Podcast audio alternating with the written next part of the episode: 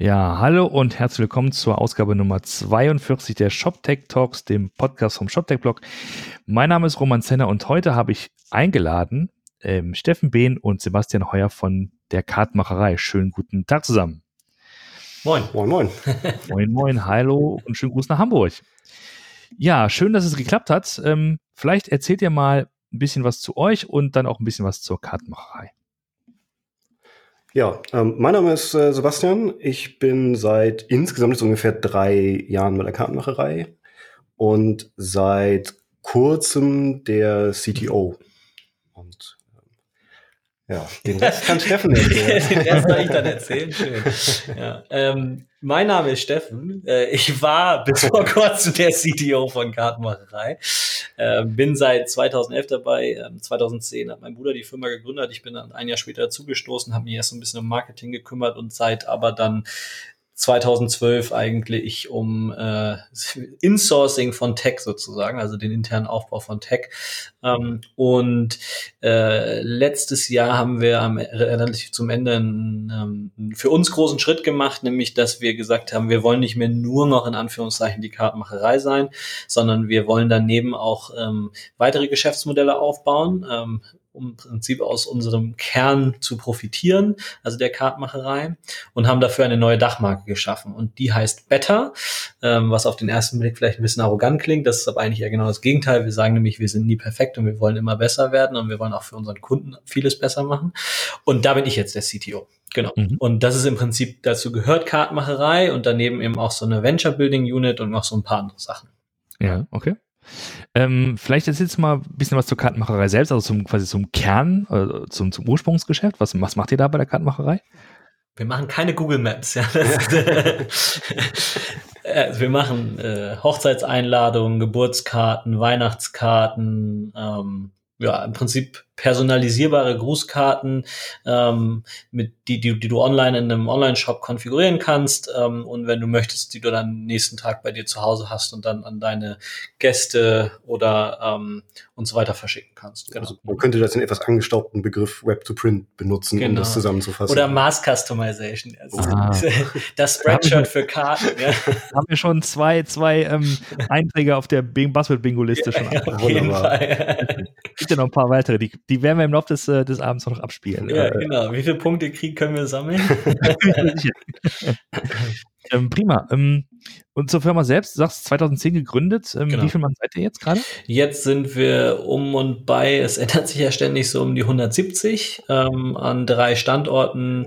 Ähm, das ist ganz einfach so gewachsen, war nie die Idee, aber die sitzen zum Teil in Gilching, ähm, vor München, in München direkt und in Hamburg. Genau. Und inzwischen auch der ein oder andere so ein bisschen remote. ja, okay.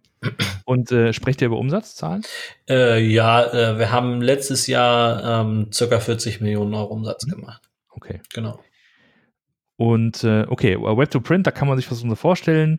Ähm, Gibt es sozusagen, ähm, wie, wie ist der Pitch gegenüber sozusagen Mitbewerbern? Was macht die Kartenmacherei, was, was, andere, was andere vielleicht nicht machen?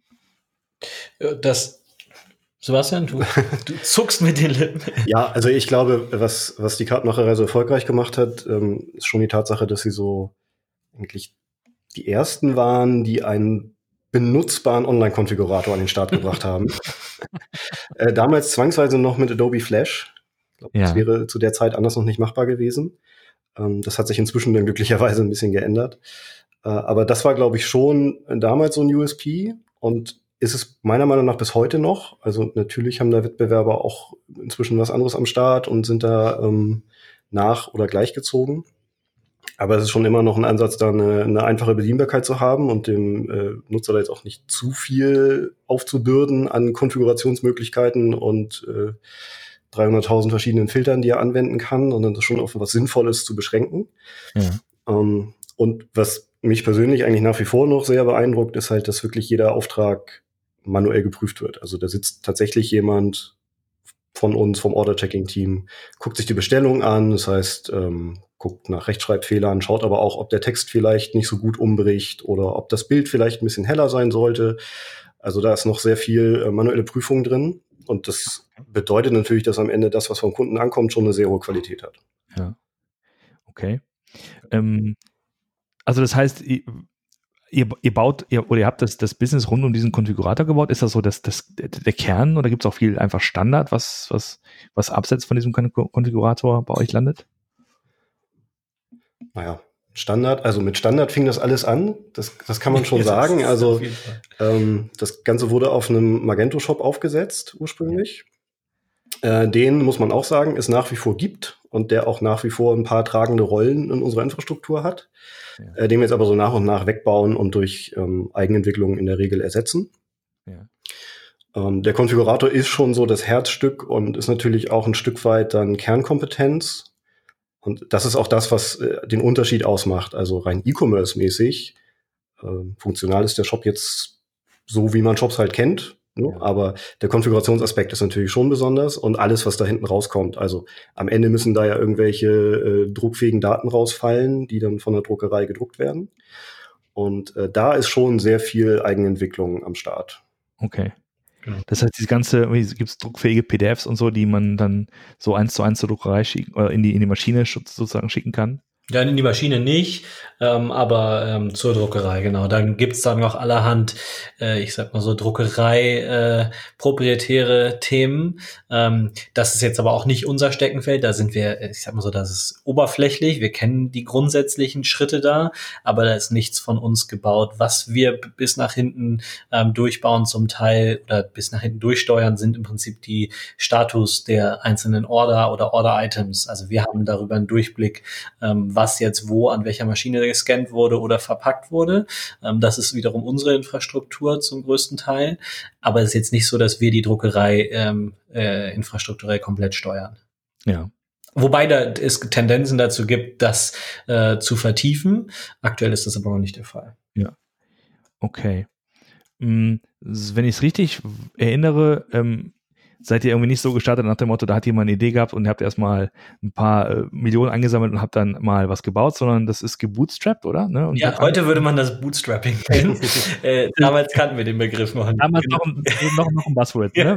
genau. dafür kriegst jetzt du den Punkt. Ja. ähm, Genau, also ähm, die Idee kommt tatsächlich ursprünglich von, meine, von meiner Schwägerin, also der Frau meines Bruders. Ähm, wird vielleicht heute auch noch das eine oder andere erwähnt. Wir sind relativ Familien äh, oder stark familieneingebundenes äh, Unternehmen. Haben unsere, unsere Mutter, also meine Mutter unter anderem kocht fürs Team in Hamburg am Freitag. äh, also wir sind schon relativ familiär. Ähm, genau, die Idee war grundsätzlich von meiner Schwägerin. Mein Bruder war damals noch Unternehmensberater und hat dann die Idee äh, ein bisschen oder hat das tatsächliche Potenzial gesehen und hat gesagt, hey, das können wir auch ähm, noch besser und größer machen. Und das war dann vor allem die Idee, äh, die Sebastian angesprochen hat, eben diesen Konfigurator, der dann überhaupt im Grundsatz erstmal der, der Enabler war für äh, automatisch generierte PDFs. Ähm, ja. Was es damals halt noch nicht gab. Also damals musst du dir vorstellen, war der Zustand äh, von Web to Print. Du hattest ganz einfache Formulare, wo irgendwie Überschrift, Body ähm, und vielleicht unten noch ein Absender drunter steht. Das ist aber einfach nur ein ganz normales HTML-Form. Dann wurde das abgeschickt äh, per Formular und dir wurde zwei Tage später verzögert von einer Grafikerin eine Vorschau als PDF geschickt. Und das ging dann drei, vier Mal so. Und daran kannst du dir vorstellen, dass das nicht wirklich skaliert. genau.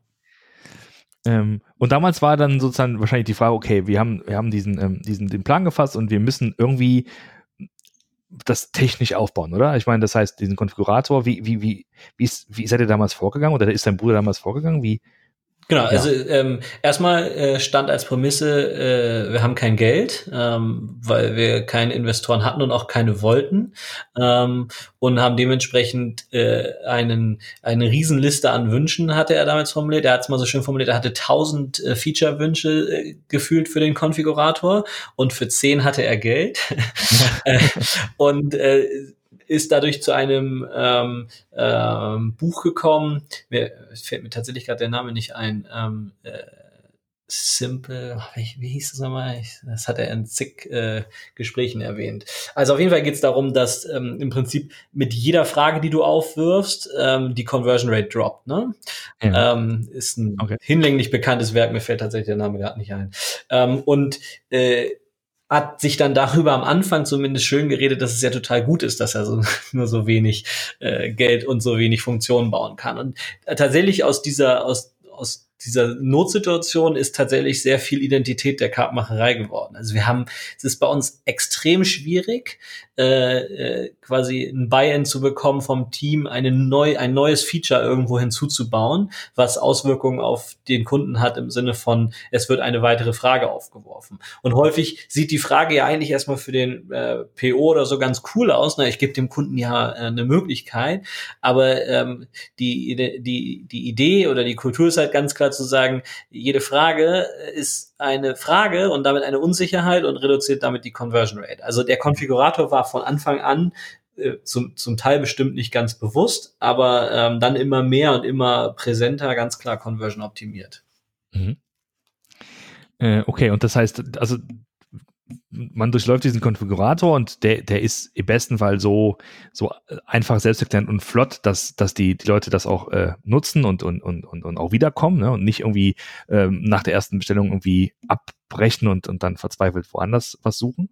Genau. Und dann wird die Bestellung ganz normal, sag mal, in so einen Checkout überführt. Also du sagst gerade, ähm, äh, nach dem Checkout gibt's noch die, die Überprüfung, aber erstmal so ganz normal, also ich Payment und äh, Checkout und Bestellung und so. Das ist, glaube ich, relativ normales E-Commerce-Business, oder? Ja, ich glaube, das ist so das Absolut, alteste, ja. das alteste, alteste Toolset, was wir in der ganzen Kartenreise haben, kann man, glaube ich, offen drüber reden. Ja. Ähm, weil das ist der, da, da unterscheiden wir uns halt ganz klar von vielen anderen E-Commerce-Lern. Erstens gibt es unser Produkt äh, als Original zumindest nur bei uns. Ähm, und zweitens äh, hast du halt als Kunde einen relativ, auch wenn wir es versuchen, so einfach wie möglich zu gestalten, aber einen relativ langwierigen Konfigurationsprozess hinter dir. Das heißt, dass ein Kunde sich im Checkout jetzt überlegt, ach, ich mache nochmal einen Preisvergleich, ist halt relativ gering. Ähm, mhm. Und auch irgendwie dann die, die berühmte äh, Gutscheinsuche oder sowas. Und ich finde dann gerade noch einen Gutschein äh, äh, für einen anderen Online-Store. Das ist halt bei uns zum Glück nicht der Fall. Ja. Ja, und tatsächlich, ähm, also der Checkout, das geht zum Beispiel gerade noch durchs Magento durch. Ja. Und da reicht tatsächlich auch der ganz normale Standardprozess. Also das ist wirklich sehr simpel. Okay. Ähm, ihr habt schon gesagt, ne, die Komplexität liegt dann ganz woanders. Also äh, bei der Weiterverarbeitung der, der Druckdateien zum Beispiel. Genau, ja. Und bei dem Konfigurator natürlich selbst. Okay, ähm, das heißt, ihr seid mit Magento gestartet, dann gab es, glaube ich, öffentlichkeitswirksam noch ein äh, Rendezvous mit, mit Spriker und mittlerweile seid ihr auf, auf, auf mehr auf Eigenentwicklung. Das ist, glaube ich, so der, genau. der Weg. Richtig, ja, genau. Also jetzt seit, Sebastian, seit eben du da bist, ja, also ungefähr. Seit drei, also seit drei Jahren hat, da hat die Eigenentwicklung ungefähr begonnen. Ähm, genau. Ja. ja. Und ich erinnere mich, ähm, also ihr, wahrscheinlich macht ihr PHP, oder? Weil ja, genau. Also fast ausschließlich Backend, das ist fast alles PHP, ja. Weil wir hatten ja mal, Sebastian, cool. x langer, x ewig langer Zeit auch mal gepodcastet, ähm, da war es noch bei Globetrotter. Ja. Und da gab es auch, da, da war nämlich auch das Thema Eigenentwicklung. Das war seinerzeit nämlich auch noch ähm, sehr, ich sag mal, sehr ungewöhnlich. Mittlerweile machen das ja äh, einige, ähm, äh, weil sie sagen, okay, wir sind mittlerweile so, so customized, dass wir nicht wirklich was von der Stange nutzen können, für, für zumindest für einige Teile. Das heißt, du hast sozusagen diesen Schwung dann irgendwie oder dieses, ähm, ja, diesen Ansatz mitgenommen dann zur. ja, es ist noch schlimmer eigentlich. Es, ja, also tatsächlich an, an dieser Podcast-Folge äh, hängt schon recht viel von dieser ganzen Entwicklung. Ne? Da ist, glaube ich, einiges mit den Rollen gekommen. So, so bin ich zu einer Konferenz gekommen und habe mir den Talk von dir und Arne Blankertz angehört. Ja. Ähm, ja, genau. Also da kann Sebastian vielleicht mal drei Sätze aus dem Nähkästchen plaudern, weil tatsächlich ist es. Äh, ja, also letztendlich, wir haben äh, damals mit Globetrotter ging es ja auch ein bisschen um die Architektur, die zu der Zeit noch ein bisschen besonders war, möchte man sagen. Das ist, kennt man jetzt auch von anderen größeren Systemen, die das ganz ähnlich aufbauen und im Prinzip so ein Shop-Frontend und, und Backend, also architektonisch voneinander trennen und ganz viel Arbeit in so Hintergrundprozesse verlagern, damit beim Abruf einer Produktdetailseite halt nicht mehr viel Arbeit zu tun ist auf dem Server und ich dadurch halt einen schnellen Shop habe. Mhm. Und äh, ja, darüber ging es auch in besagtem Konferenztalk und das war halt genau der Berater, mit dem wir das damals bei Globetrotter auch gemacht haben. Und äh, genau, da kam dann der Kontakt zustande mit der Kartenmacherei. Ich war zu der Zeit Freelancer, ich war schon nicht mehr bei Globetrotter und wurde dann eigentlich in dieses Projekt mit reingeholt als jemand, der ja schon weiß, wohin da die Reise geht, der diese Architektur kennt, der auch ein bisschen noch aus vergangenen Zeiten Erfahrung mit Magento hat und dann mal so für ein halbes Jahr damit äh, dran rumschrauben sollte. Und dann haben wir ihm einfach seinen Pass weggenommen und ihn nicht mehr haben gehen lassen. ja, das, das ging dann tatsächlich recht schnell. Also nach dem halben Jahr äh, startete dann auch die Festanstellung. Ah, okay. Sieht meiner an, das Podcasten bringt doch was. ja, richtig. Nein, das stimmt. Und äh, tatsächlich, äh, Sebastian hat es ja gerade auch mal erwähnt, hat ähm, also das war halt tatsächlich ein ziemliches Konglomerat aus, äh, aus Verknüpfungen und Dingen, die dann zusammenkamen. Wie gesagt, das war damals, glaube ich, tatsächlich ähm, eine Konferenz in Hamburg, ähm, wo ich dann Arne Blankatz kennengelernt habe, da tatsächlich noch kurz gesprochen, dann aber mit PHPCC damals tatsächlich diesen Anbeginn der Eigenentwicklung. Wir hatten schon vorher mit denen vor einem halben, ein halbes Jahr davor schon mal gesprochen, haben uns das noch nicht so ganz zugetraut und äh, durch ein oder andere Thema, was dann zusammenkommt, haben wir dann uns nochmal mit ihnen zusammengesetzt und haben gesagt, ihr, ihr müsst da ein bisschen mehr Vertrauen haben und das war damals tatsächlich so aus Tech-Sicht die Emanzipation äh, äh der, der, der des Tech äh, bei, in der Kartenmacherei. Also vorher war es halt eher so, wir bauen ähm, Features, ähm, die gefordert wurden, wir haben aber noch nicht wirklich eine Verantwortung über unseren Stack. Ähm, da waren wir sehr viel mit externen zusammen und so weiter. Und da kam eigentlich der Moment, wo das Team dann tatsächlich, äh, das war eine Teamentscheidung, das kam nicht von mir damals oder äh, von uns, sondern das Team hat die Entscheidung getroffen, wir wollen uns das zutrauen, mit etwas Unterstützung von PHPCC, also dieser Agentur, ähm, eine Eigenentwicklung anzustoßen. Und äh, es gab damals, die haben sich selbst äh, gesagt, wir wollen uns einen drei Tage Prototyp geben und wir wollen es schaffen, am Ende dieses diese drei Tage, ich glaube, waren drei Leute, die daran gearbeitet haben oder vier, ähm, mit äh, Arne Bankers zusammen damals. Wir wollen nach diesen drei Tagen, wollen wir es schaffen, eine ich glaube, es war damals eine Category Page, ähm, in unter 100 Millisekunden auszuliefern. Jetzt Design erstmal nochmal losgelöst und das ohne jedwedes, jedwedes Caching. Mhm. Und tatsächlich äh, haben wir, habe ich gesagt, niemals. es wird nie, macht das mal. Ähm, und nach drei Tagen kamen sie wieder und hatten eine Produktdetailseite und äh, eine Category Page, sogar in dem damals äh, schon bereitstehenden Redesign äh, fertig. Es sah quasi aus wie eine fertige Category Page. Da war natürlich im Hintergrund noch ganz, ganz, ganz viel äh, noch schlecht, aber die lief, äh, ist, hat in 60 Sekunden, äh, 60 äh, Millisekunden äh, geladen.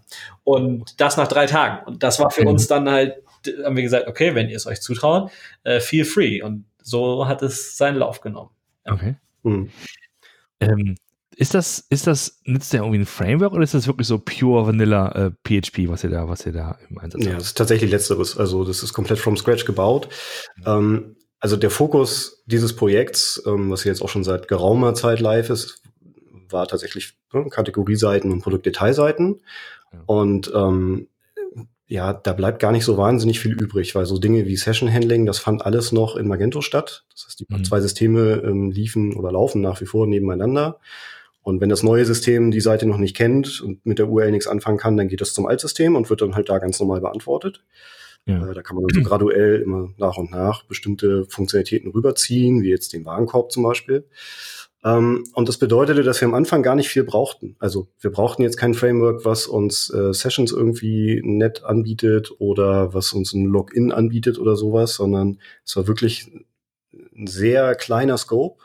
Mhm. Und ähm, das war auch fürs Team, glaube ich, ein sehr interessantes Learning, das mal wirklich from scratch zu machen und Oh, es gab harte Diskussionen. Ja, na klar. es, ist, es ist nach wie vor, glaube ich, ein kontroverses Thema. Also nicht mehr bei uns. Ähm, da, sind jetzt schon alle überzeugt. Aber es ist natürlich nach wie vor ungewöhnlich, wenn man sagt, okay, wir benutzen halt kein Symphony oder. Ähm, ah, Symphony ist ein schönes Stichwort. Da kann ich äh, ein, eine kleine Geschichte aus dem Nähkästchen. Ähm, wir wussten damals ja nicht, wie wir rekrutieren sollen. Haben da einfach gesagt, na gut, scheiß drauf, wir suchen einfach weiter nach Symphony äh, 2 Entwicklern.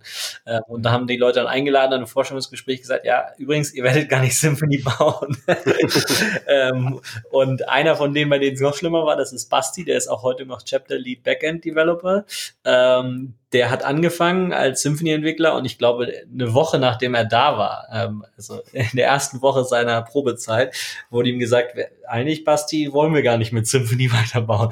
Und es gab harte Diskussionen. Inzwischen ist er ein großer Verfechter, äh, ich, ja. soweit ich das weiß, ja, äh, von, von der Art und Weise, wie wir arbeiten. Aber es war sehr, sehr witzig damals. Und also wir sehen das jetzt auch nicht so super dogmatisch. Es geht jetzt nicht drum, äh, hier darf niemals ein Framework benutzt werden, sondern man muss halt einfach gucken, was braucht man. Ne? Und das, gerade wenn es um, um Prototypen geht oder man probiert mal irgendwie eine neue Anwendung aus, dann ist es total hilfreich, das auf einem Framework zu machen. Dann will ich nicht sofort alles hübsch in meiner eigenen Welt mir bauen. Aber ähm, bei so einem Projekt wie, wie dem Shop Frontend, was jetzt ja auch wirklich langlebig sein soll, hilft es uns auch jetzt noch total, dass wir als Team jede Zeile Code selber geschrieben haben, die da drin steckt, mit ganz, ganz wenigen Ausnahmen, wo man dann mal doch eine Bibliothek benutzt. Ja. Ähm, weil das macht halt so ein Debugging extrem einfach. Weil ja. sehr schnell die Leute eine sehr konkrete Idee haben, wo da was passieren kann. Mhm. Und ähm, es ist halt extrem schlank, weil alles, was da an Code steht, brauchen wir auch tatsächlich. Also es gibt jetzt da nicht die Blackbox, wo noch 60 Prozent an Code drin sind, die wir gar nicht verwenden. Ähm, es ist natürlich eine andere Verantwortung. Also im Umkehrschluss heißt es natürlich auch, alles, was da an Code steht, äh, gehört uns und das äh, müssen wir fixen. Also Pflegt auch niemand anders. Da, da kommt jetzt keiner mit einem Sicherheitspatch um die Ecke. Aber die Angriffsfläche zum Beispiel ist halt auch extrem gering, weil es halt gar nicht so viel Funktionalität gibt. Hm, okay. Das fühlt sich schon sehr gut an. Das heißt aber so als Herausforderung, sag ich mal, du musst das Ganze dokumentieren, du musst die Leute, neue Leute irgendwie on, onboarden und kannst nicht sagen, ja, es gibt irgendwie x Literatur dazu oder so, sondern ne, das ist ja schon quasi euer eigenes äh, Ökosystem. Ja, da das, das ist richtig. Auf der anderen Seite muss man aber sagen, der Framework-Anteil, also ein Stück Framework baut man sich dadurch ja automatisch selber.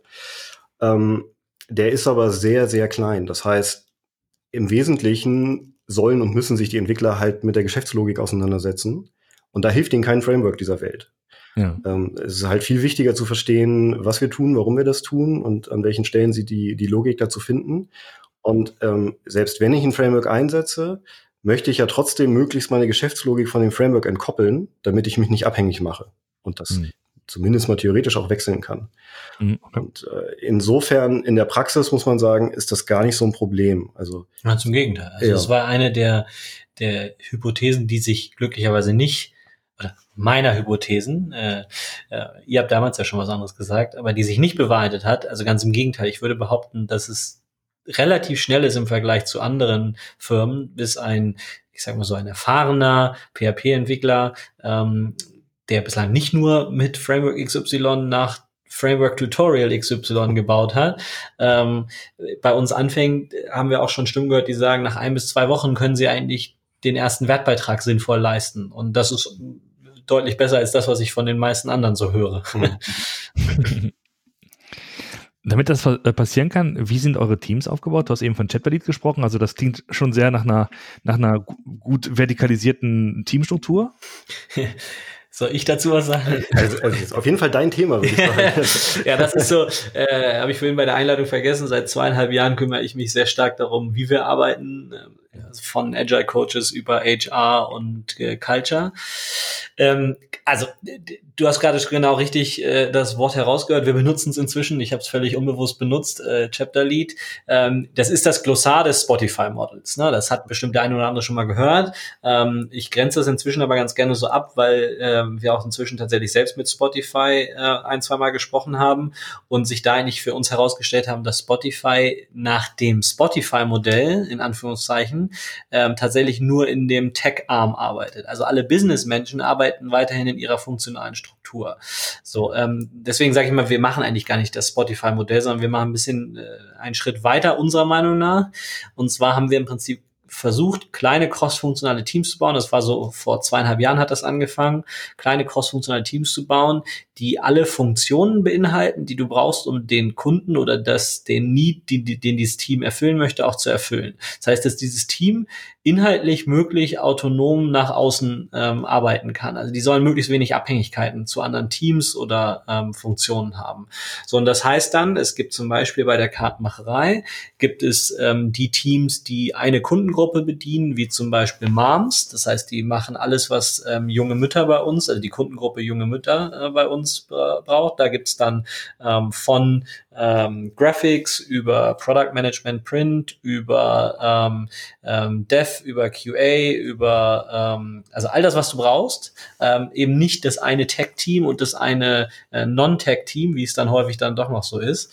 Ähm, und von dort aus sind wir sukzessive iteriert. Ähm, inzwischen gibt es natürlich auch ein kleines Plattformteam oder Tribe, wenn du so willst. Das ist ja dann wieder die Ebene über den Teams. Mhm. Ähm, das heißt, es gibt aktuell äh, äh zweieinhalb äh, Plattform-Squads, äh, heißen sie ja in der, in der in dem Glossar, ähm, wo es dann eben doch nur Entwickler plus PO gibt und äh, zum, im Zweifel noch UX oder UI.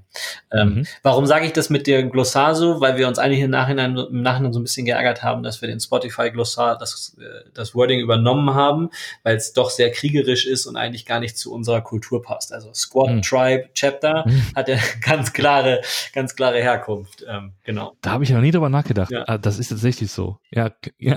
klingt ein bisschen martialisch, wenn du da. Ja, aber der, ja. kommt in, in, in Business Speak kommt ja sehr, sehr viel aus der Kriegsführung. Das ist also gar nicht so besonders. Da kann man, glaube ich, separaten Podcast machen. wie, wie heißt er? Sun Tzu, der, dieser, dieser, dieser chinesische Stratege und, und Kriegs, Kriegsherr aus, keine Ahnung, welcher Dynastie, wird ja auch immer gern als Lieblingsliteratur von diversen Wissensliedern oh, ja, zitiert. Ja, mhm. ja. Die Art of War heißt es, ja. glaube ich, genau. Ja. Aber ich wollte sagen, lass uns lieber in die andere Richtung gehen. genau, genau, aber das, genau, ist, aber das ist so grob das Team-Setup. Ja, ja, genau. genau. Aber ja, vielleicht noch ein Satz dazu, ja? ähm, für die Leute, die es vielleicht noch nicht gehört haben. Das heißt im Prinzip, es gibt weiterhin die Chapter, das sind die funktionalen Teams, also an unserem Beispiel jetzt Backend und Frontend ist bei, sind bei uns zwei funktionale Teams. Das heißt aber nicht, dass die zusammensitzen, sondern die sitzen verteilt auf einzelne crossfunktionale Teams. Die haben weiterhin ein Chapter-Lead. Ähm, das äh, sind Misha und Basti bei uns ähm, deren Aufgabe ist jetzt aber nicht, den Leuten zu sagen, was sie zu tun und zu lassen haben, wie es irgendwie ein klassischer Lied vielleicht macht, sondern die ähm, stimmen sich eher ab äh, dafür, dass quasi äh, Alignment darüber besteht, wie gearbeitet wird. Ähm, mhm. Das was, also die Kapazität, äh, entscheidet das Squad für sich, also das crossfunktionale okay. Team. Das ist ganz wichtig. Also die Kapazität liegt nur in dem crossfunktionalen Team, da sitzen die Leute auch zusammen. Über die Chapter funktioniert nur Alignment oder passiert nur Alignment. Okay, an, an, an welcher Stelle gibt es dann so diese Übergabe? Also ich meine, wo entsteht sozusagen der, der, der, die Zusammenarbeit zwischen demjenigen, der das Business-Feature sozusagen konzipiert und, und ausrechnet und demjenigen, der es dann letztlich umsetzen muss. Ja, das ist das Schöne. Du hast gerade genau den, du bist genau die Stolperfalle vielleicht auch bewusst gefallen. Es gibt diese Übergabe nicht mehr. Die sitzen an einem Tisch, vielleicht auch an einem virtuellen Tisch, weil sie über zwei Standorte sind.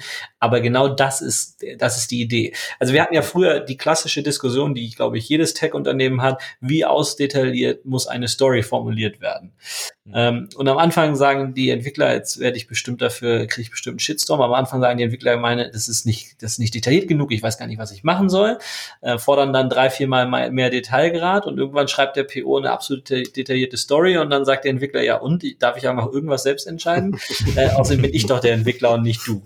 Ähm, ja. Und, und äh, das haben wir gefühlt gar nicht mehr. Ähm, dadurch, dass die Leute an einem ähm, äh, an einem Tisch sitzen, in einem Planning sitzen. Also bei uns sind auch in Jira, um jetzt mal ein ganz einfaches Beispiel zu nennen, wird der Sprint nicht nur für die Entwickler geplant, sondern alle Funktionen sind in dem Jira-Sprint mit ihren Aufgaben und ihren Schätzungen vorhanden.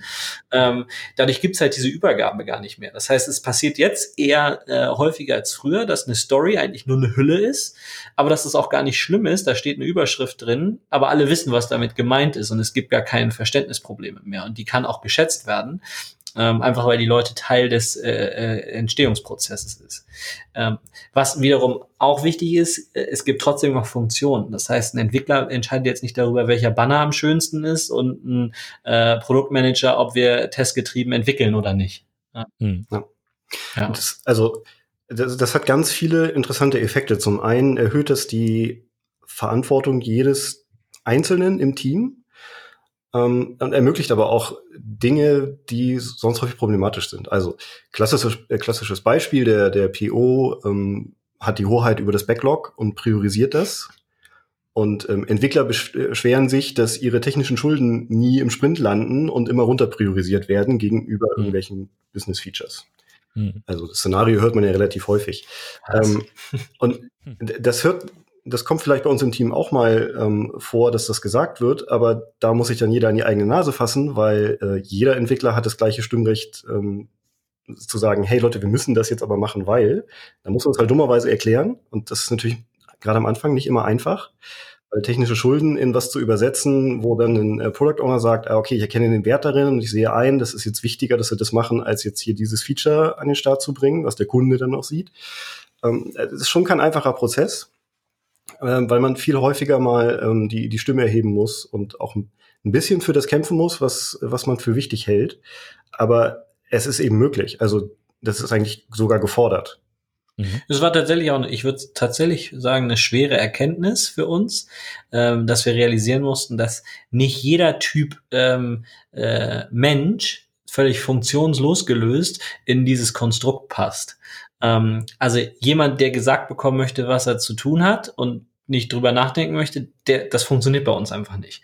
Ähm, und genauso können wir auch keinen Entwickler ähm, glücklich machen, der nicht in irgendeiner Weise mit seinem Team kommunizieren möchte. Ähm, das war für uns eine Erkenntnis, das war nie irgendwie so gebaut, aber es ist einfach dabei herausgekommen. Wir sagen aber inzwischen, dass das akzeptables Kompromiss ist oder ein akzeptabler Schmerz ist, den wir gerne gehen, ähm, weil es einfach Sinn macht, unserer Meinung nach, ähm, nach dem mhm. aktuellen Wissensstand. ja. Jetzt mal, also ich, als ich angefangen habe, ähm, dann auch in der Anstellung war ich auch in einem dieser Teams, nämlich bei den Moms.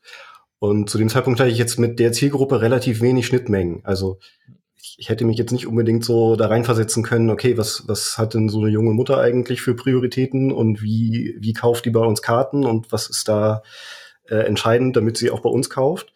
Und äh, in so einem crossfunktionalen Team, wo man eben auch kundengetrieben arbeitet und einen starken Kundenfokus hat, setzt man sich damit plötzlich ganz anders auseinander. Also bis hin zu, wir haben mal ein kleines Event, wo wir einen halben Tag eben mit ein paar Kundinnen zusammensitzen und uns mal Dinge anschauen auch einfach mal so über deren Alltag sprechen. Und da ergeben sich ganz interessante Einsichten raus, die man äh, gerade als Entwickler sonst vielleicht nicht hat. Und das schafft ein komplett anderes Bewusstsein für das, was man da eigentlich baut und warum man das tut. Um vielleicht noch ein Learning, was sich jetzt über die letzten Monate ähm, entwickelt hat, einfließen zu lassen, fände ich zumindest auch sehr wichtig. Ähm, das hat natürlich seine Grenzen, gerade wenn du über Eigenentwicklung nachdenkst und äh, ob du es jetzt Plattform, äh, Framework oder wie auch immer du es nennst, ähm, wir bauen ja irgendetwas, was von mehreren Teams verwendet wird. Ähm, und je mehr du von sowas hast, merkst du natürlich auch über die Zeit, dass der Zeithorizont, über den so ein Team nachdenkt, so ein kleines, ich sag mal so sechs bis zehn Leute Team, ist natürlich beschränkt. Ähm, vor allem, wenn du irgendwie an einen Marketeer denkst, der denkt über seine heutigen SEA-Kampagnen nach, vielleicht auch noch über die SEA-Kampagne der nächsten Woche. Aber der denkt jetzt auch noch nicht zwangsläufig darüber nach, ob das nächste Weihnachtsgeschäft äh, mit, der aktu mit dem aktuellen Tech-Stack funktioniert oder nicht. Mhm. Ähm, so, das heißt, das ist schon ein Problem des Systems und deswegen haben wir da iteriert und haben, wie gesagt, inzwischen diese Plattform-Teams, wo sich eins im Prinzip über das Thema, um das Thema, um den Thema, um das Thema Shop kümmert. Ähm, und die sind dann auch in Anführungszeichen zweitrangig. Deren Kunden sind sozusagen die internen Teams. Ähm, mhm. Das war auf jeden Fall für uns ein sehr, sehr, sehr äh, wichtiges Learning. Ähm, das scheint aktuell zu funktionieren, aber wir iterieren quasi quartalsweise, von daher. Ja, alles noch sehr agil.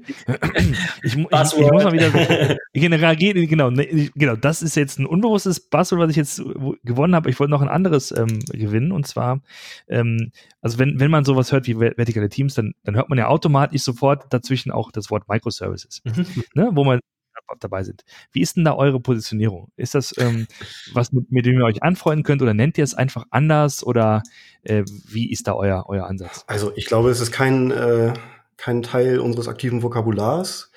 Äh, wobei ich damit nicht sagen will, dass wir Microservices gar nicht benutzen. Wir haben schon so ein paar ähm, Komponenten, die würden sich als Microservice qualifizieren.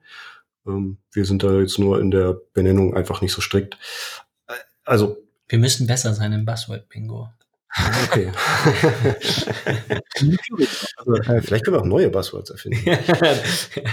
ähm, also, äh, konkretes Beispiel. Wir haben ja äh, die Komponente, die unser Shop-Frontend jetzt darstellt, also so Kategorieseiten, Produktdetailseiten, ähm, Darstellung vom Warenkorb und solche Geschichten. Ähm, das hat einen klaren Scope, im Grunde eben genau die einkommenden Anfragen äh, zu beantworten. Und das ist letzten Endes eher so ein Darstellungsding. Und wir versuchen da eigentlich möglichst viel Geschäftslogik rauszuhalten und die kapseln wir tatsächlich in Services. Also Warenkorb als ein Beispiel, da gibt es einen separaten Service für den Warenkorb, der die ganze Geschäftslogik dafür enthält, sich um die Speicherung der Daten kümmert, ähm, der hat eine interne API. Also ja, das könnte man auf jeden Fall Microservice nennen. Davon gibt es noch ein paar mehr. Ähm, aber wir gucken eigentlich schon bei jedem äh, Feature, was wir jetzt aus dem Altsystem ablösen, wo gehört es hin? Ist es ein neuer eigener Service oder ist es Teil äh, des Shop-Frontends, weil es eher um Darstellungen geht? Ähm, also da, da sind wir jetzt nicht so ganz klar in eine Richtung unterwegs, sondern wir, wir versuchen schon pro Anwendungsfall zu gucken, was für uns am besten funktioniert. Und ich persönlich habe jetzt auch mit einem Monolithen kein Problem, wenn der vernünftig strukturiert ist, einer klaren Architektur folgt und die Komponenten innerhalb des Monolithens, also quasi die, die einzelnen Codesegmente, wenn die gut voneinander losgekoppelt sind, äh, dann ist das schon sehr viel wert. Und ich glaube, der Monolith an sich wird inzwischen auch eher, also wird immer zu negativ dargestellt. Das ist nicht zwingend was Schlechtes. Ja, ich glaube, dass äh, die Damit hast du jetzt die, Kommentar, die Kommentarfunktion eröffnet. das ist völlig okay. Da stelle ich mich gerne in eine Diskussion diskutieren sie jetzt. Und äh, übrigens, Punkt für euch, ne, ihr habt API gesagt, ne? Also Ach so, stimmt, ja. Docker, Docker fehlt noch. Docker. Wir haben Docker. Und AWS. Und AWS. Ja. genau, da sind wir beim Thema. Wie, was macht ihr mit, mit Hosting? Ihr? ähm, äh, wir sind, äh, es gibt, glaube ich, bei uns genau zwei große äh, Bereiche. Ähm, der eine ist ähm, seit vielen Jahren sehr zufrieden gehostet, kann man auch gerne sagen, bei Max Cluster. Ähm, das ist äh, tatsächlich auch gewachsen. Ähm, und zwar war Max Cluster damals, als wir Hosting-Probleme hatten, schon vor vielen Jahren, ich glaube inzwischen sechs Jahren oder sowas, ähm, äh, waren sie die ersten, die sich in Deutschland darauf spezialisiert haben, ähm, Magento Hosting professionell und besser zu machen. Und damals hatten wir einfach nur Magento Store, Magento Shop und wollten den irgendwie vernünftiger skaliert haben. Ähm, so kam das zustande. Ähm, wir waren dann relativ früh dabei. Die sind quasi immer mit uns äh, parallel auch recht schnell gewachsen. Und da ist ein, ein Großteil, ich würde mal sagen, 70 Prozent circa mhm. unserer Infrastruktur. Und äh, ein Part, äh, was jetzt nie so Max Cluster Steckenpferd war, das haben sie uns auch immer klar und deutlich gesagt. Wir haben es aber damals einfach einfachheitshalber auch bei ihnen gelassen, weil im Prinzip das Thema äh, Storage, ähm, also der, der Storage aller Kundendaten, äh, der individualisierten Karten. Ne? Ähm, bei uns ist ja im Prinzip jeder Auftrag ist eine individualisierte Karte mit hochgeladenen, hochgeladenen Fotos ähm, und irgendwie ein paar strukturierten Daten. Ähm, und das ist natürlich relativ viel, weil das ist ja nicht nur das, was auch wirklich äh, bestellt wird, sondern auch jede Session, die im, im Zweifel einen Konfigurator öffnet, da wird erstmal sowas äh, hochgeladen. Ähm, und wenn dann jetzt ein Produktmanager sich irgendwann noch überlegt, dass ein Feature Bulk Upload in Kalendern total toll ist, wird auf einmal die Menge an Fotos, die hochgeladen wird, äh, steigt exponentiell. Ähm, und das haben wir dann tatsächlich irgendwann abgelöst. Und das war letztes Jahr eine, für uns ein relativ großes Projekt. Ähm, den ganzen Part inklusive all seinen Abhängigkeiten, was dann gar nicht so wenig war, ähm, äh, in die Cloud äh, zu schieben. Ja, Buzzword äh, Nummer X. Ähm, äh, und wir haben uns dann schlussendlich nach für uns, für unsere Verhältnisse relativ großer Recherche für AWS entschieden. Genau. Ja. Okay. Ähm, und das finde ich insofern, äh, insofern immer interessant, weil ich glaube, dass dann ja auch, was die Teams angeht, oder ja, die Teams, die damit beschäftigt sind, ja, wo nochmal andere, andere Skills, haben wir ein Buzzword, ein halbes Buzzword, ähm, andere Skills gefordert sind. Ne? Also das ist ja sozusagen, wenn, wenn, wenn jemand gewohnt ist, ich sag mal, virtuelles Blech, mit virtuellem Blech zu arbeiten und muss auf einmal sich mit AWS, S3 und diesen ganzen Sachen äh, beschäftigen, ist ja doch eine andere Art von, von Wissen, was man einfach haben muss. Ja, auf jeden Fall. Und da muss man auch an viel mehr Dinge denken. Also es gibt natürlich Sachen, die uns der Hoster äh, da abnimmt, wenn wir sagen, hey, wir brauchen hier irgendwie zwei neue Boxen mit den und den Services drauf. Die kümmern sich da schon um recht viel. Also gerade Networking und sowas, da, da machen wir uns jetzt keine großen Gedanken. Ähm, das sieht halt bei einem AWS anders aus, weil da habe ich sehr viel Freiheiten und kann halt auch einfach äh, eine EC2-Instanz hochfahren. Die ist dann erstmal offen erreichbar, wenn ich da gar nichts weiter konfiguriere und kriegt da schon Sachen sehr schnell ans Laufen, aber ja, das ist dann also gerade sicherheitstechnisch schon echt ein Problem. Ähm, deswegen muss man da schon tatsächlich äh, gucken, dass man da erstmal ein Bewusstsein schafft und da haben wir uns am Anfang halt auch noch Consulting ins Haus geholt, die uns dabei geholfen haben, so das Grundsetup zu machen, äh, die ganzen virtuellen äh, Networking-Geschichten vernünftig aufzusetzen.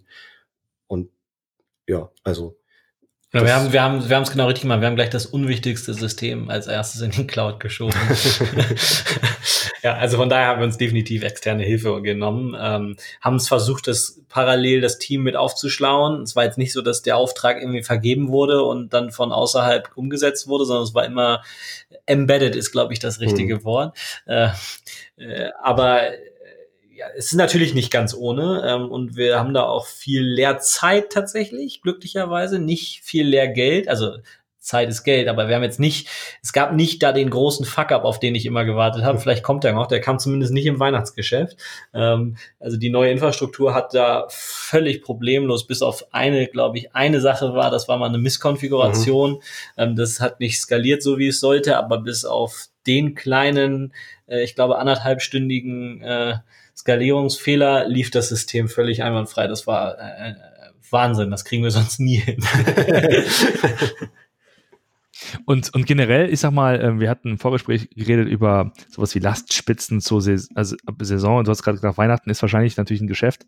Ähm, so mit, mit, mit der Cyber Week habt ihr wahrscheinlich nicht so das Thema, aber grundsätzlich müsst ihr ja trotzdem schauen, dass ihr ähm, die Lastspitzen irgendwie verarbeitet. Ja, das war, äh, Sebastian kann vielleicht ein bisschen was zum Detail sagen. Ich kann nur die Einleitung geben, das war der Grund, warum wir uns damals ähm, hauptsächlich äh, mit Magento auseinandergesetzt haben, also mit der Ablösung von Magento, äh, weil wir hatten zu dem Zeitpunkt, also kann es an einer Hand nicht abzählen, wie viele Caching-Layer ähm, und äh, konnten eigentlich nicht mehr nicht mehr sinnvoll skalieren, ähm, weil die Server nicht mehr vertikal skalierbar waren, zumindest bei unserem Hoster. Irgendwie 40 CPUs war, glaube ich, in der Höchstzeit und ich weiß nicht, wie viel RAM. Ähm, und es hätte dann nur noch horizontal skaliert werden können mit all seinen Nachteilen, die man dann bei so einem System wie Magento hat. Und das war dann für uns der Zeitpunkt, wo wir gesagt haben, hey, wir müssen für die Zukunft äh, vorher vorarbeiten, sozusagen. Ja. Und rein saisonal, also bei uns ist schon das Weihnachtsgeschäft ähm, das stärkste oder ja, der, der stärkste Zeitraum im Jahr.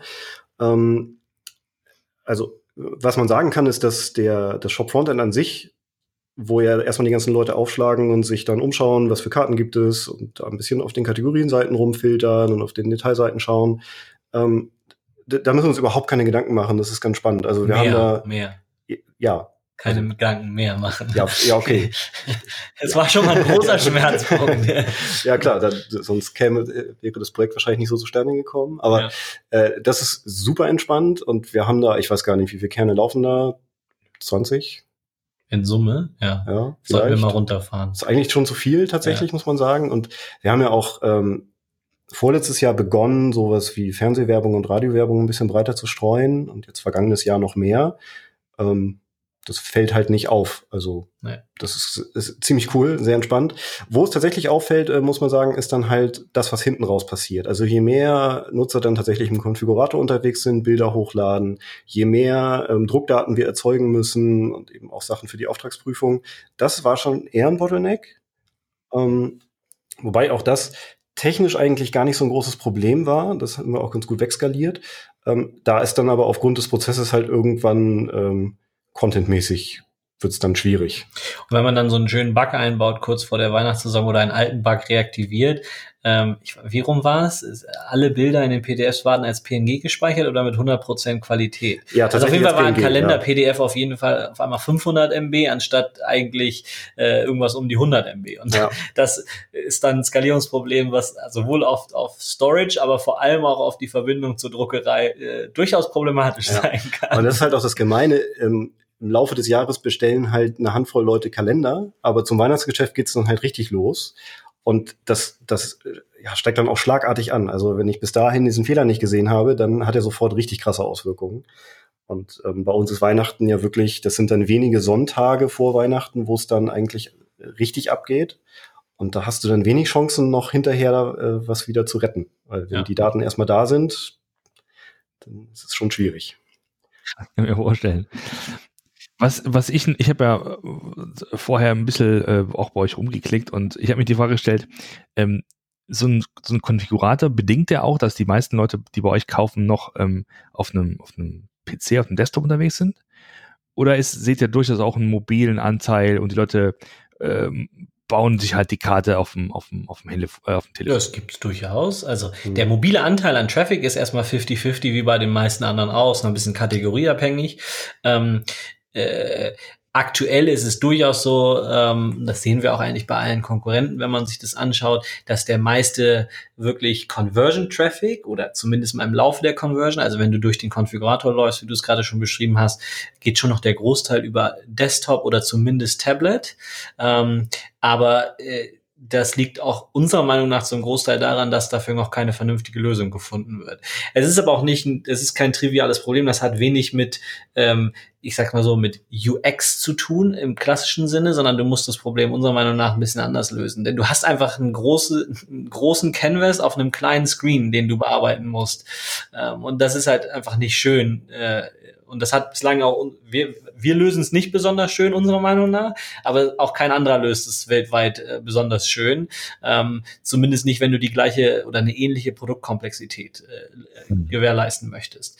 Also das heißt, allein schon deshalb äh, switchen noch relativ viele von unseren Kunden an irgendeinem Punkt der Konfiguration von Mobile zurück auf Desktop. Ähm, weil's, weil wir es ihnen nicht anders ermöglichen. Ja, so. das ist auf jeden Fall ein Thema, ähm, man hat es auch Weihnachten gesehen, dass dann plötzlich der Desktop-Mobile-Anteil sich verschoben hat zu 70 Prozent Desktop. Und gerade im Zusammenhang mit Kalendern ergibt es total Sinn, weil insbesondere einen Kalender auf Mobile zu konfigurieren, ja, ist halt, wie Steffen gesagt hat. DIN A4-Kalender auf einem iPhone, das ist halt einfach irgendwie ja, komisch. Und ne? am besten noch ein Familienkalender, wo ich noch Termine zusätzlich eintrage und sowas, dann, dann ist halt vorbei. Ähm, und da kann man jetzt zwei Wege gehen. Jetzt kann man, also natürlich wäre es cool, das Problem so zu lösen, dass das auf Mobile gut funktioniert. Das versuchen wir. Das wird auf jeden Fall noch interessant, was da so bei rauskommt. Und äh, was man natürlich auch noch besser machen kann, ist einfach diesen Wechsel zu erleichtern. Ne? Also wenn ich mobile anfange, dann möglichst einfachen Umstieg zu machen, dass ich halt auf dem Desktop das fortsetzen kann oder auf dem Tablet. Ja, wahrscheinlich dieses Thema Konfiguration von, von, von, von diesen, dieser Art von Produkten eins der letzten Refugien der, der Desktop-Welt, ne? Weil, ne, wenn, wenn alle sozusagen Mobile First sind und, und, man sieht auch, dass sozusagen der mobile Anteil immer größer wird, dass wahrscheinlich das schwerlich oder ja, mit, nur mit sehr viel äh, Gehirnschmalz und viel Fantasie äh, gedreht werden kann in, in dem Kontext. Ja, genau. Also da ist dann äh, eher die Frage, ähm, wird das, wird das Produkt in Summe äh, äh, disrupted. Ne? Das, das mhm. ist da wahrscheinlich eher die Frage, wobei da gibt es viele Ansätze, aber noch keines davon ist wirklich erfolgreich. Wir schauen uns natürlich auch das ein oder andere an in, in diesem Venture Building, äh, in der Venture Building Unit.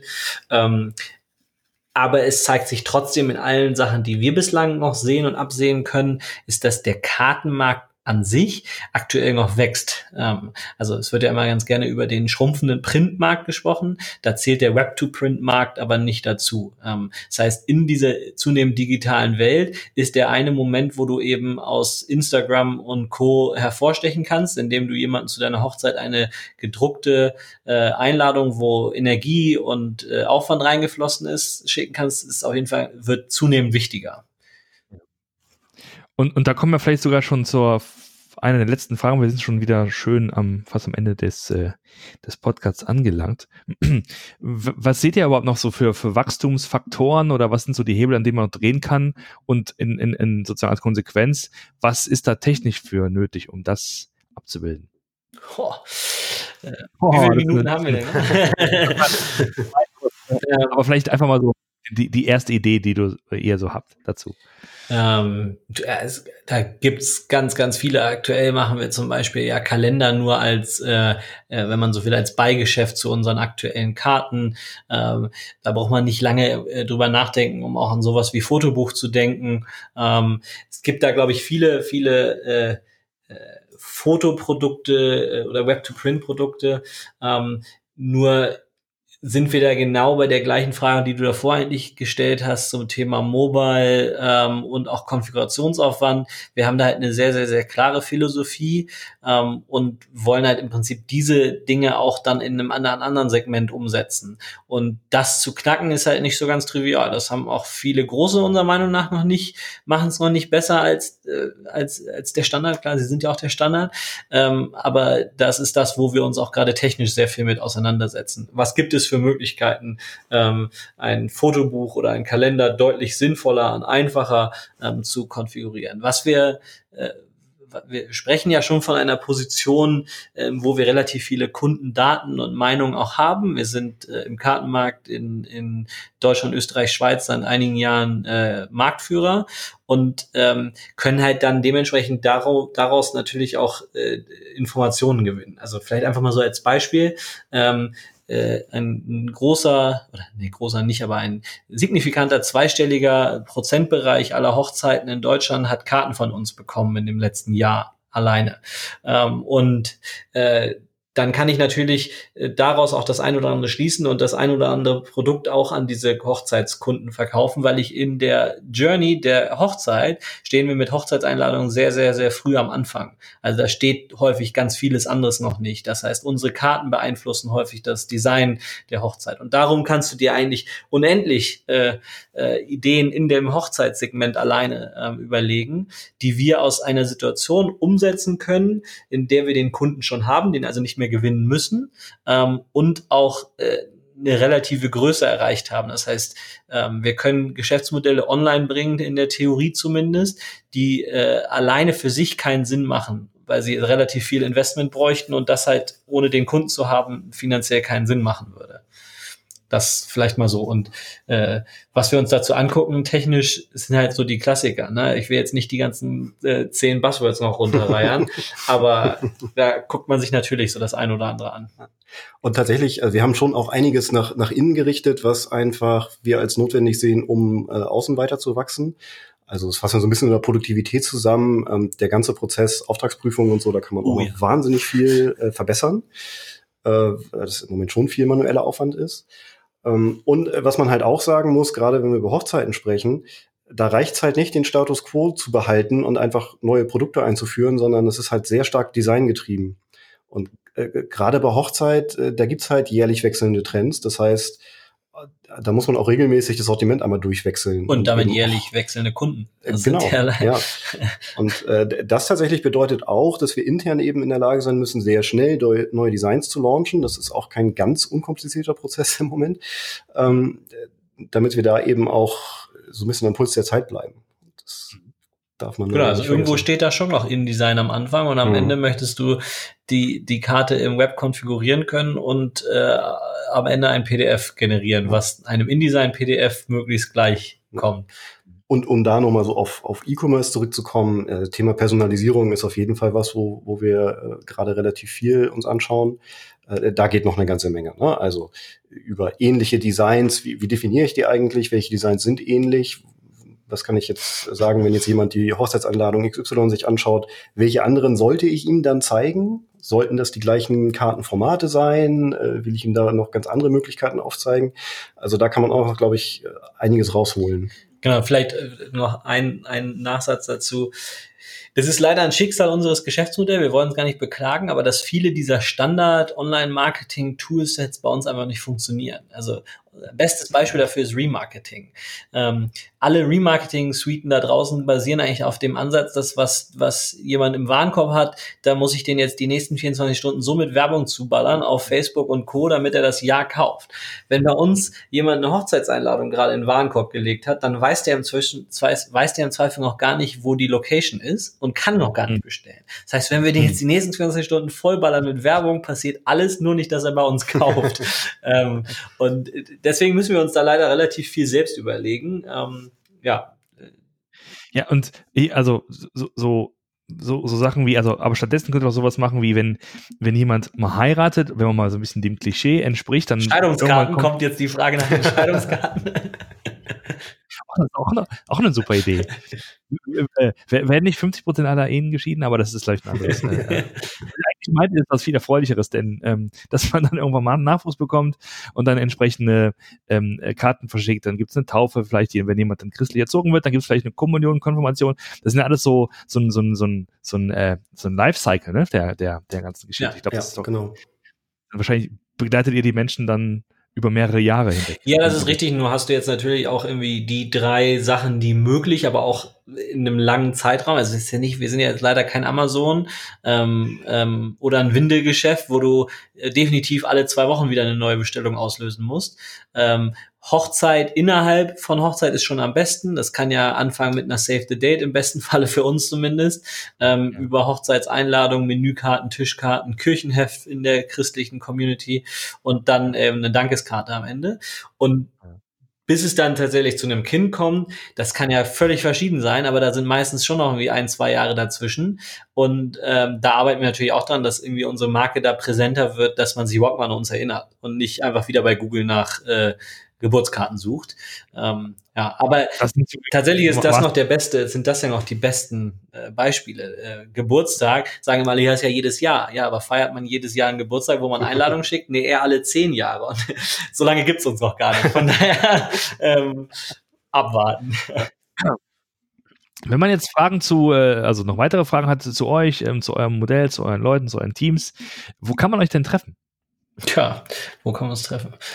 Also zunächst mal, wir sind relativ viel so auf, auf Meetups äh, unterwegs, allerdings äh, viel im Hamburger Raum, vereinzelt auch in München. Das ist dann aber eher so äh, tech-driven und zu ja, New Work, so zum Beispiel ja. OKRs haben wir jetzt auch schon relativ viel gemacht. Ähm, Konferenzen schwankt immer ein bisschen, also die, die einschlägigen Tech-Konferenzen sind in der Regel schon dabei. Äh, da versuchen wir eigentlich auch mit Content immer präsent zu sein. Ähm, wir sind jetzt weniger so unterwegs und äh, sponsern irgendwelche Events, um da einen Stand zu haben, sondern wir sprechen eigentlich ganz gerne über das, was wir machen und wie wir es machen und versuchen da auch äh, ehrlich zu sein und eben nicht nur die, die äh, ganz tollen, äh, heilen Geschichten zu erzählen. Ähm, es ist natürlich für uns auch ein Stück weit äh, Werbung, ne, um, um Leute auf, auf uns aufmerksam zu machen. Ist aber auch eine schöne Art, in Diskussion zu gehen und ähm, einfach mal einen Austausch zu bekommen. Genau, aber die, das Beste ist einfach, völlig unverbindlich einfach mal zum Mittagessen am Freitag in, in Hamburg vorbeischauen oder auch in München ähm, und einfach mal mit äh, im, im Tech-Bereich auf jeden Fall mit den Entwicklern ins Gespräch zu kommen. Ähm, weil eine Sache ist, ist unsere, unser Vorteil und Schicksal zugleich. Ähm, wir brauchen halt äh, klingt jetzt ein bisschen doof, ne? aber wir brauchen halt auch äh, den etwas besonderen Entwickler. ähm, zum einen, äh, der einfach ähm, auch ein bisschen mehr Gedanken sich über den Code machen möchte, den er schreibt. Ähm, und zum anderen aber auch der, der auch gerne mal in eine Diskussion äh, geht und auch sehr viel Verantwortung übernehmen möchte. Und tatsächlich muss man da, gerade wir sind ja nicht bekannt im Vergleich zu irgendwie allen möglichen anderen Arbeitgebern in Hamburg und München.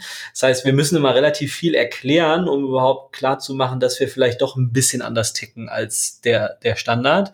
Ähm, und da ist immer so ein persönliches Gespräch auf einer Konferenz oder ähm, auf einem Meetup deutlich besser für uns natürlich. Und im Nachhinein sagen wir, glauben wir natürlich auch für den, für, für den Entwickler, als äh, wenn man jetzt einfach nur irgendwie über sich irgendeine Stellenanzeige durchliest oder sowas, von der es natürlich einige gibt. äh, und das werden wir auch gerne verlinken, aber sucht ja ganz kurz, versucht, habt ihr aus der Pistole, aus der Hüfte, könnt ihr sagen, was ihr gerade für Leute sucht? Äh, auf jeden Fall PHP-Entwickler, äh, JavaScript-Entwickler, gerne auch mit ein bisschen, in dem Fall tatsächlich auch React-Wissen, ähm, ähm, aber da jegliche Senioritätsstufe ähm, von Junior bis äh, sehr Senior.